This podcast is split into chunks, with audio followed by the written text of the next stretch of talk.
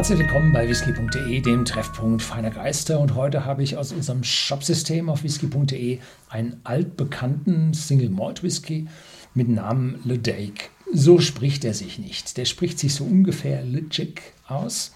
Und zwar ist das Gälisch und wird dort ja noch von einem kleinen Teil der Bevölkerung gesprochen, hat sich aber dann in den Namen der Brennereien gehalten oder der Whiskys gehalten. Denn dieser Whisky stammt aus der Tobermory Brennerei, gibt es auch einen Tobermory mit zehn Jahren Alter und das ist nun die rauchige Form oder Variante dieses Whiskys, 46,3 Volumenprozente, nicht kühl gefiltert und bei uns bei whisky.de im Shopsystem kostet der 44,90 Euro.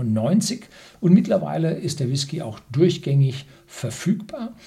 Die Brennerei war ganz schön in den Irren, Irrungen und Wirrungen in der schottischen Whiskyindustrie unterwegs, gehört zu einem schottischen Unternehmen, Unternehmen namens Burn Stewart, zu denen auch die Bunnahabhain und die Dienstenbrennerei Brennereien gehören, gehört, gehören. Und die, denen ging es dann vor einigen Jahrzehnten nicht so wirklich gut. Und dann kamen Finanzinvestoren rein von CL Financial, von Trinidad und die haben also dann hier finanziert, haben die Brennereien aufgebaut, haben einen tollen Namen wieder gemacht und den Malt als solchen auch wieder schön berühmt gemacht.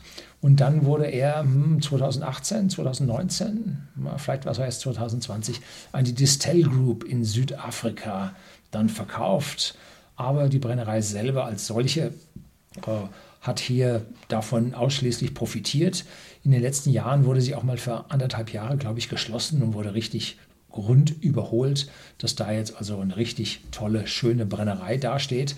Und ich meine jetzt, wenn Sie dieses Video sehen, könnte es sein, dass mein Sohn gerade da ist und dann auch dort von der Tobermory Brennerei Videos dreht und dann hier auf dem Kanal auch veröffentlicht. Also schauen Sie rein, was da ist. Wenn Sie dieses Video äh, über den Shop bei uns sehen, dann finden Sie unter dem Bild des Whiskys dann auch noch ein zweites Video, wenn es dann da ist, von der Brennerei-Besichtigung und ansonsten bei uns in der Whisky-Datenbank, wo wir dann über alle Brennereien versuchen, solche Videos dann vor Ort zu drehen und Interviews mit Brennereimeistern und so weiter und so fort. Die Brennerei wurde schon 1798 gegründet, beziehungsweise ähm, urkundlich dann erwähnt. Das heißt, die Brennerei ist also schon nicht aus dem letzten, sondern aus dem vorletzten Jahrhundert, vorvorletzten Jahrhundert, das kommen wir im Rechnen schon nicht mehr mit, und gehört damit zu einer Handvoll von Brennereien in Schottland. Ja, schön. Äh, in Schottland, die eine 1700 vorne davor stehen haben. Ne? Also ganz was Seltenes. Und wie steht denn der gerade, dass wir den Schriftzug da in der Mitte haben? So. Ja, und das war möglich, weil in den Highlands war die Whiskyherstellung bis, 17, bis 1823, 24 verboten, aber auf den vorgelagerten Inseln, da war das möglich. Denn diese Gegenden dort gehörten nicht zu Großbritannien, sondern zum United, zum Vereinigten Königreich, zum United Kingdom.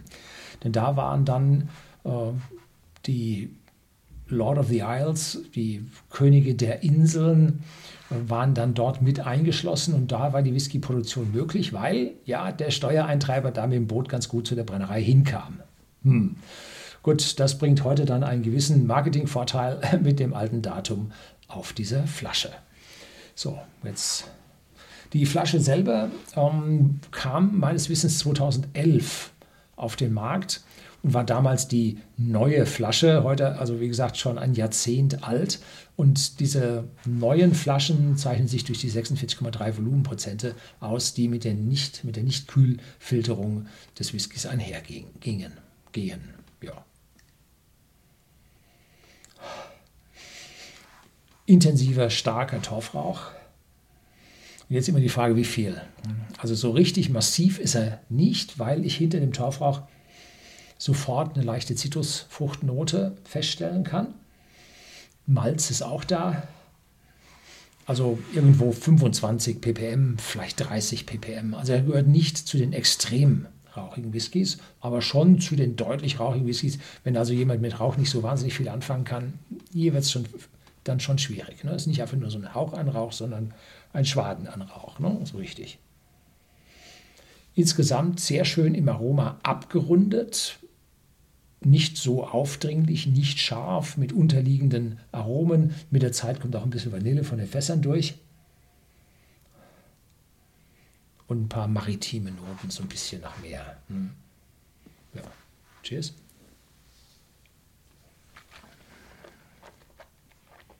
Mhm.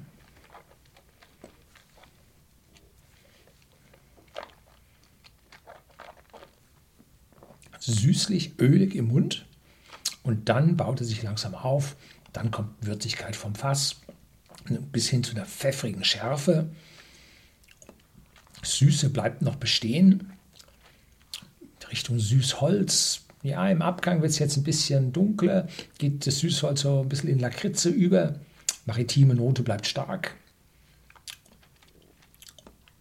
Ja, geht so ein bisschen jetzt in, in eine Teernote über. Wie heißen diese Holzteer? Kreosole. So, ja, habe ich jetzt irgendwann mal nachgelesen. Wachspolitur. Ja, also da ist schon heftig was an Rauchigkeit, Phenoligkeit mit drin.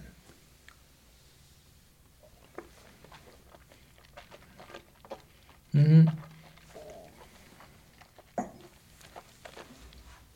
Also aufgemerkt für die, die sich mit den rauchigen Whiskys ein bisschen schwer tun, schwierig.